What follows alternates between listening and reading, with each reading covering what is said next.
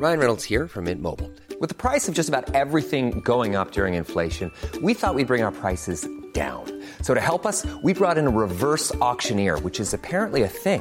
Mint Mobile unlimited premium wireless. Ready to get 30, 30, bit to get 30, bit to get 20, 20, 20, bit to get 20, 20, bit to get 15, 15, 15, 15 just 15 bucks a month. So, Give it a try at mintmobile.com slash switch. $45 upfront for three months plus taxes and fees. Promo for new customers for limited time. Unlimited more than 40 gigabytes per month. Slows. Full terms at mintmobile.com.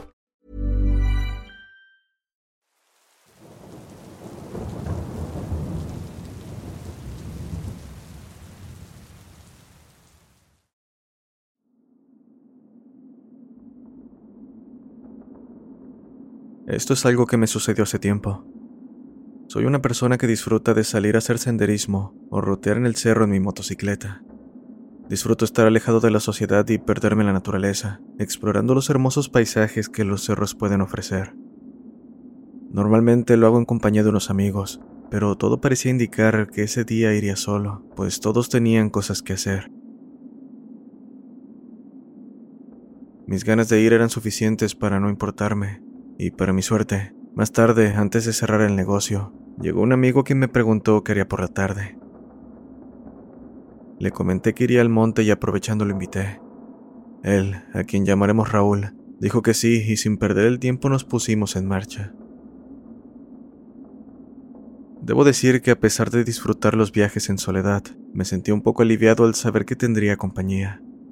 Creo que además de la hora a la que iría, era debido a que el Cerro Los Amoles es un lugar que transmite cierto aire aterrador. En fin, antes de subir el cerro llegamos a una tienda para comprar papas y cerveza, para poder disfrutarlas en lo alto del lugar. No nos tomó mucho tiempo subir. Para nuestra suerte era un camino fácil de transitar. Acto seguido nos acomodamos en un buen lugar para relajarnos platicando y bebiendo. La verdad es que nos la estábamos pasando tan bien que cuando nos dimos cuenta el sol ya se estaba ocultando. Levantándome le dije a Raúl que era hora de irnos, y debo mencionar que conozco la ruta bastante bien, tanto de ida como de regreso, pero de noche puede volverse un poco confuso, sin mencionar que se nos había olvidado llevar lámparas para iluminar más el camino. Solo nos quedaba apoyarnos con las luces de la moto, las cuales, pese a que brillaban mucho, era complicado ver más allá de unos metros. Manejábamos de regreso, cuando a lo lejos un grito desgarrador rompió la tranquilidad de la noche, el cual pareció apagar toda vida alrededor.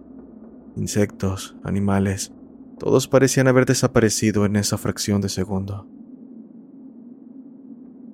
Raúl y yo nos vimos en silencio preguntándonos qué demonios había sido eso. Eso fue el grito de una niña, ¿verdad? preguntó Raúl. Sí, ¿Por qué estar en el cerro a esta hora? Y sobre todo gritando. Respondí. Volteamos en todas direcciones intentando encontrarla, pero nada. Entonces le dije a Raúl que regresáramos, pues con suerte la encontraríamos para poder auxiliarla, ya que aquella zona del monte, cabe aclarar, estaba alejada del rancho más cercano. Mi amigo no parecía estar de acuerdo en volver, pero terminé convenciéndolo. Así, volvimos al lugar donde habíamos estado bebiendo, pero por más que buscamos no logramos dar con la pequeña. Por más que los gritos continuaron hasta antes de llegar. En este punto el ambiente se sentía pesado.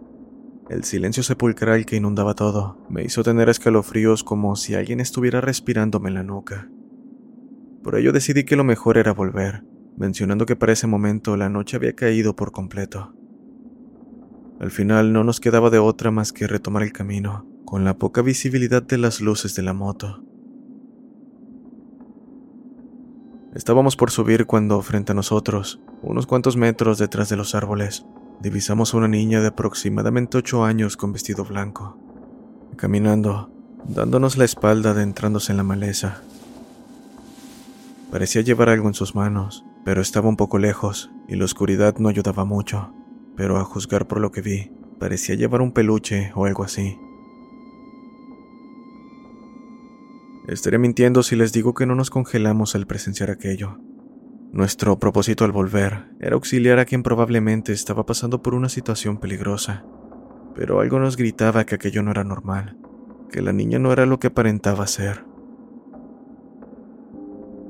De repente volteó y después de un breve vistazo con ese par de ojos brillantes, desapareció frente a nuestra mirada atónita. Y quiero aclarar que no fue que se haya perdido en los arbustos, no, tal cual lo imaginan, desapareció como si se hubiese esfumado. Me costó un momento poder reaccionar, encender la moto y retomar el camino a toda velocidad junto a Raúl. Eran 25 minutos para salir del cerro, y sin duda serían los más largos de mi vida. Solo quería salir lo más rápido posible, pero con cuidado, porque un accidente supondría un problema mayor. En un punto Raúl me apretó fuertemente, bastante exaltado. Le pregunté qué ocurría, y él, con la voz temblorosa y apenas perceptible por el ruido del motor, dijo, La niña viene detrás de nosotros. Miré por los espejos laterales y sí, ahí estaba. Solo que ahora tomada de la mano por una señora, cuyo rostro, igual de cadavérico, reflejaba furia hacia nosotros, como si nos tuviera el más profundo de los odios.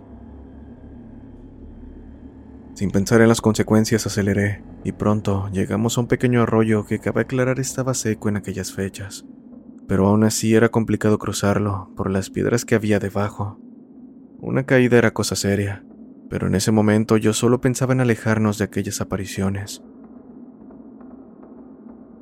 Al ir apenas a mitad de camino, la moto se apagó. Sentí un nudo en el estómago, pero rápido le pedí a Raúl que bajara para ayudarme a empujar la moto y pasar el arroyo. En ese momento, el silencio sepulcral, una vez más, fue interrumpido por un grito desgarrador. Sabíamos lo que era, pero esta vez no quise ni voltear.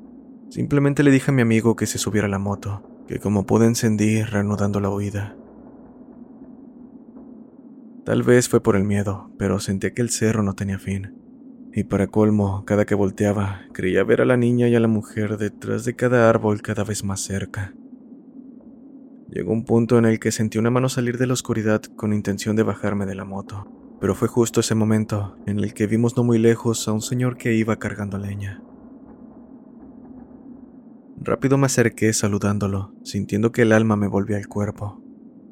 Después de un intercambio de palabras, nos preguntó qué nos había pasado, pues estábamos pálidos, que si nos habían perseguido los coyotes o qué habíamos visto. Le contamos lo que ocurrió y lo mal que la pasamos, a lo que el sujeto, dejando la leña a un lado para descansar, nos dijo. Ah, con que se les apareció aquella mujer y su niña. Esas dos almas vagan por este monte, pues fue el lugar donde tuvieron un final cruel. Nadie sabe por qué, pero hasta hoy no han podido encontrar el descanso eterno, a pesar de que recibieron cristiana sepultura. La pasaron muy mal en vida, y ahora parece que las cosas escalaron a algo incluso peor. Finalizó diciendo que se les aparecen a las personas con el único fin de pedir ayuda, y que nunca han lastimado a alguien. Después de agradecer al Señor y retomar el aliento, salimos del cerro con una amarga sensación de miedo. Antes de dejar a mi amigo en su casa, le pedí que compráramos velas y las encendiéramos para pedir por esas almas, para que encuentren la luz que tanto anhelan. Ahora, cada que voy a ese lugar, rezo antes de adentrarme, para que todas las almas que estén atrapadas encuentren un sitio donde descansar. Asimismo, procuro no regresar tan tarde, para no volver a vivir una experiencia tan aterradora como la de aquella noche.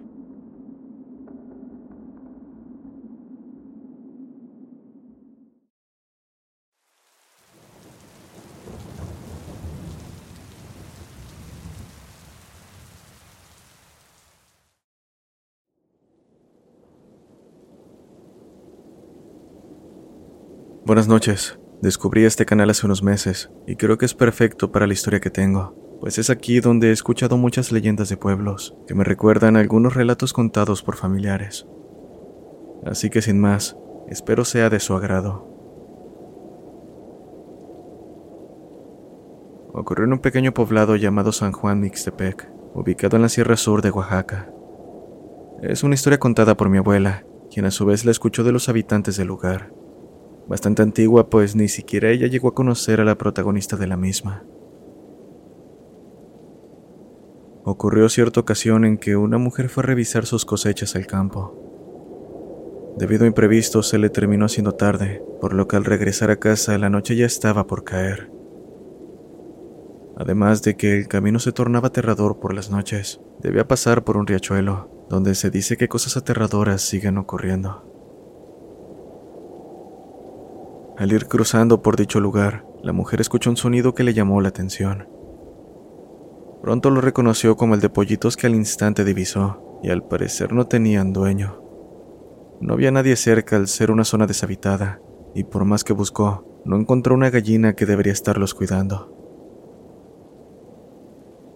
Al ver aquello decidió que lo mejor sería llevárselos a su casa, así que los envolvió con mucho cuidado en su rebozo y siguió su camino.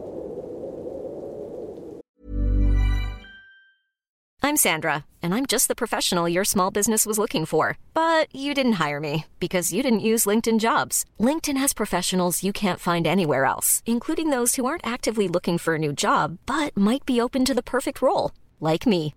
In a given month, over 70% of LinkedIn users don't visit other leading job sites. So if you're not looking on LinkedIn, you'll miss out on great candidates like Sandra. Start hiring professionals like a professional. Post your free job on linkedin.com/people today. Spring is my favorite time to start a new workout routine. With the weather warming up, it feels easier to get into the rhythm of things. Whether you have 20 minutes or an hour for a Pilates class or outdoor guided walk, Peloton has everything you need to help you get going. Get a head start on summer with Peloton at onepeloton.com. Avanzó apenas unos metros cuando escuchó algo acercarse detrás de ella. Volteó dándose cuenta de que una gallina intentaba alcanzarla, mientras emitía un cacareo que le heló la sangre. Sin pensarlo, la mujer apresuró el paso hasta que perdió el animal de vista, aunque para su desgracia las cosas no terminarían ahí, pues un rato después, cuando llegó a su casa, sintió un piquete como de aguja en la mano con la que abrazaba el rebozo donde llevaba los pollitos, después otro, seguido por uno más, hasta que el dolor la hizo revisar, viendo que lo que al principio habían sido inocentes pollitos, ahora eran un montón de tunas con horribles espinas afiladas que incluso parecían retorcerse como si tuvieran vida propia. La impresión que ver aquello le causó fue tal que la mujer se desmayó. Después de que comentara lo sucedido, fue perdiendo poco a poco el habla, hasta que al final solo decía de vez en cuando, es jueves, hijos de Dios, o algo así. Lo más extraño es que un año después de los eventos falleció. No se supo exactamente por qué. La gente del pueblo solo dijo que aquello fue obra de los duendes, los cuales, muchos aseguran, se pueden transformar en cualquier cosa con tal de atormentar a las personas. También muchos creen que la mujer vio algo más que no quiso contar, y que fue aquello lo que la hizo perder el habla y la cordura. Es un relato que hasta la fecha se sigue contando, y por más que los años pasan, no deja de ser tan extraño como aterrador.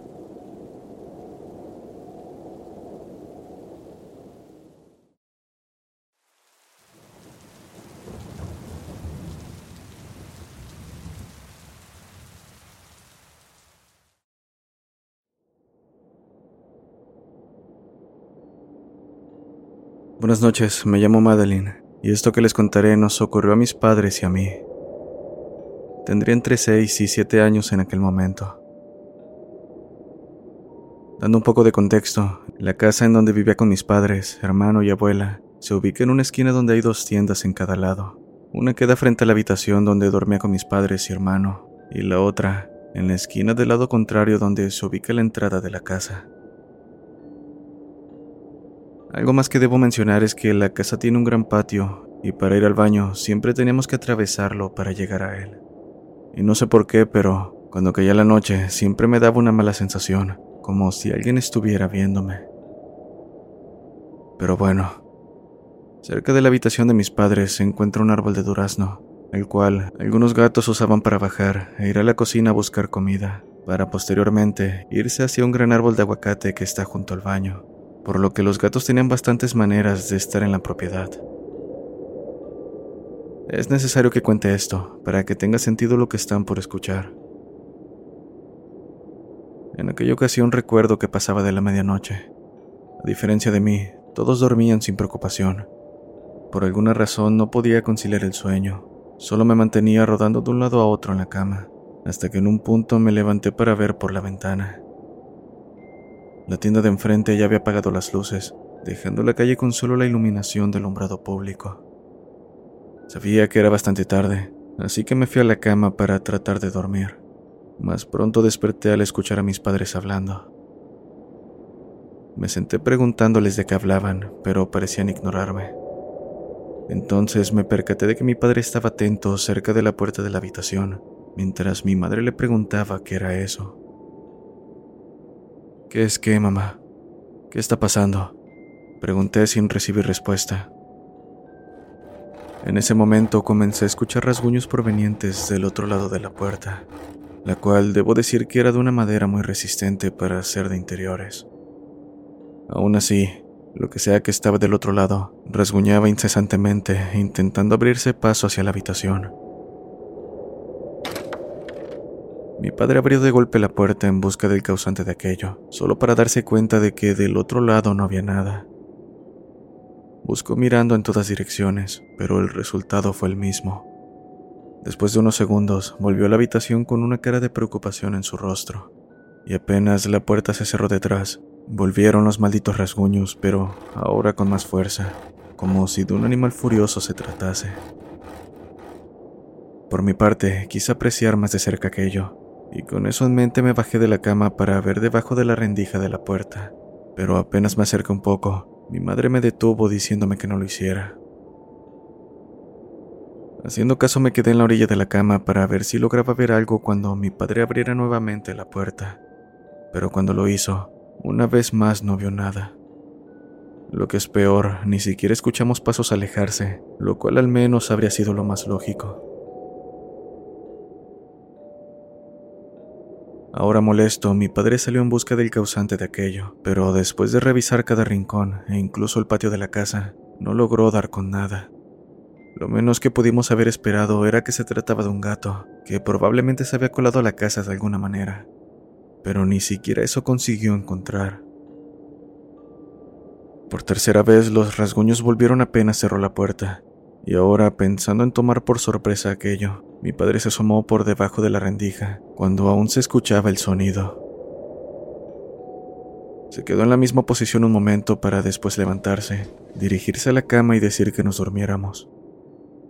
Los ruidos continuaban, pero mi padre solo decía que era mejor dormir. Mi madre preguntó la razón y él solo dijo, no hay nada del otro lado de la puerta. Por la mañana escuché a mis padres y a mi abuela hablar en la cocina sobre lo ocurrido. Ahí me percaté de que, sea lo que haya sido que estuvo arañando la puerta, dejó marcadas unas garras muy grandes y la alfombra que estaba al pie de la puerta se encontraba completamente destrozada, con pedazos de tela regados por el pasillo. Mi hermano se asustó al ver todo eso, pues al igual que mi abuela no se despertó. De hecho, mi abuela mencionó que aquello no había sido causado por un animal, y la verdad es que creo lo mismo. Un gato no habría podido resguñar la puerta de esa manera, y aunque así fuera, no explica el por qué cada que abría mi padre, e incluso cuando se agachó del otro lado, no había nada. Gracias a Dios aquello no volvió a ocurrir, pero hasta la fecha me sigo preguntando qué pudo haber sido esa cosa.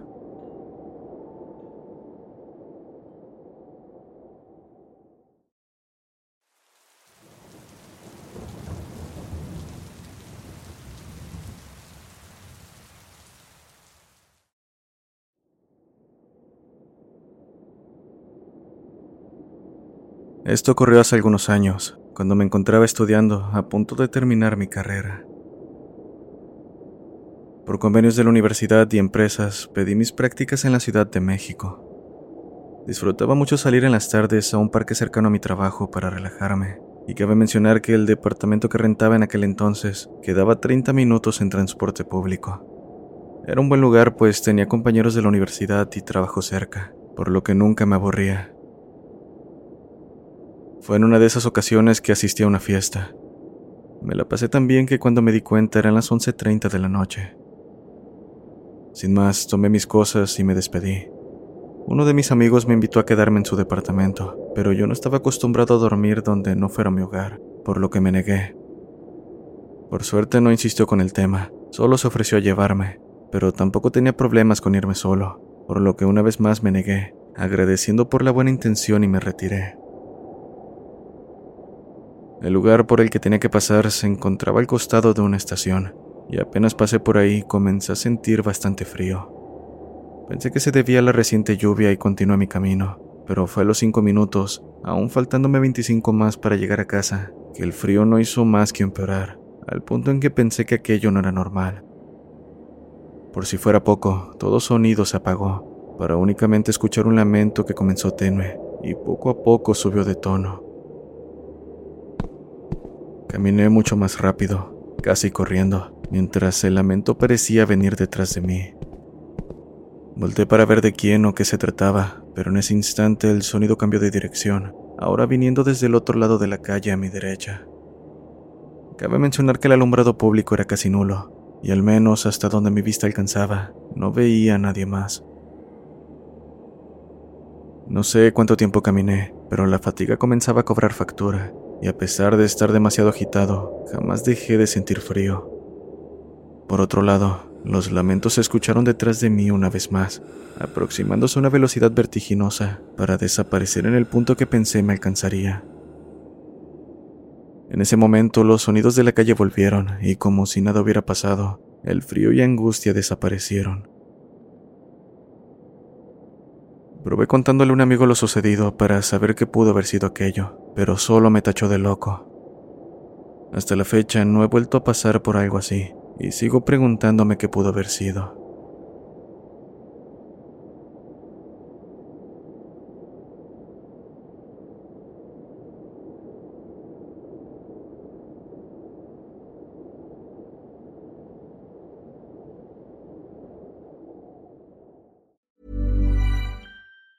If you thought the only way to get a more defined jawline with natural looking results was through surgery, think again. Juvederm Volux XC is a non surgical injectable gel filler that improves moderate to severe loss of jawline definition and can help you achieve natural looking results with little downtime. Even better, this improved definition lasts up to one year with optimal treatment. No maintenance required. Improve jawline definition for a smooth, sculpted look with Juvederm Volux XC. For important safety information and to find a licensed specialist, visit juvederm.com. That's J U V E D E R M.com. Not for people with severe allergic reactions, allergies to lidocaine, or the proteins used in Juvederm. Common side effects include injection site redness, swelling, pain, tenderness, firmness, lumps, bumps, bruising, discoloration, or itching. There's a risk of unintentional injection into a blood vessel, which can cause vision abnormalities, blindness, stroke, temporary scabs, or scarring. Talk to a licensed specialist to find out if it's right for you.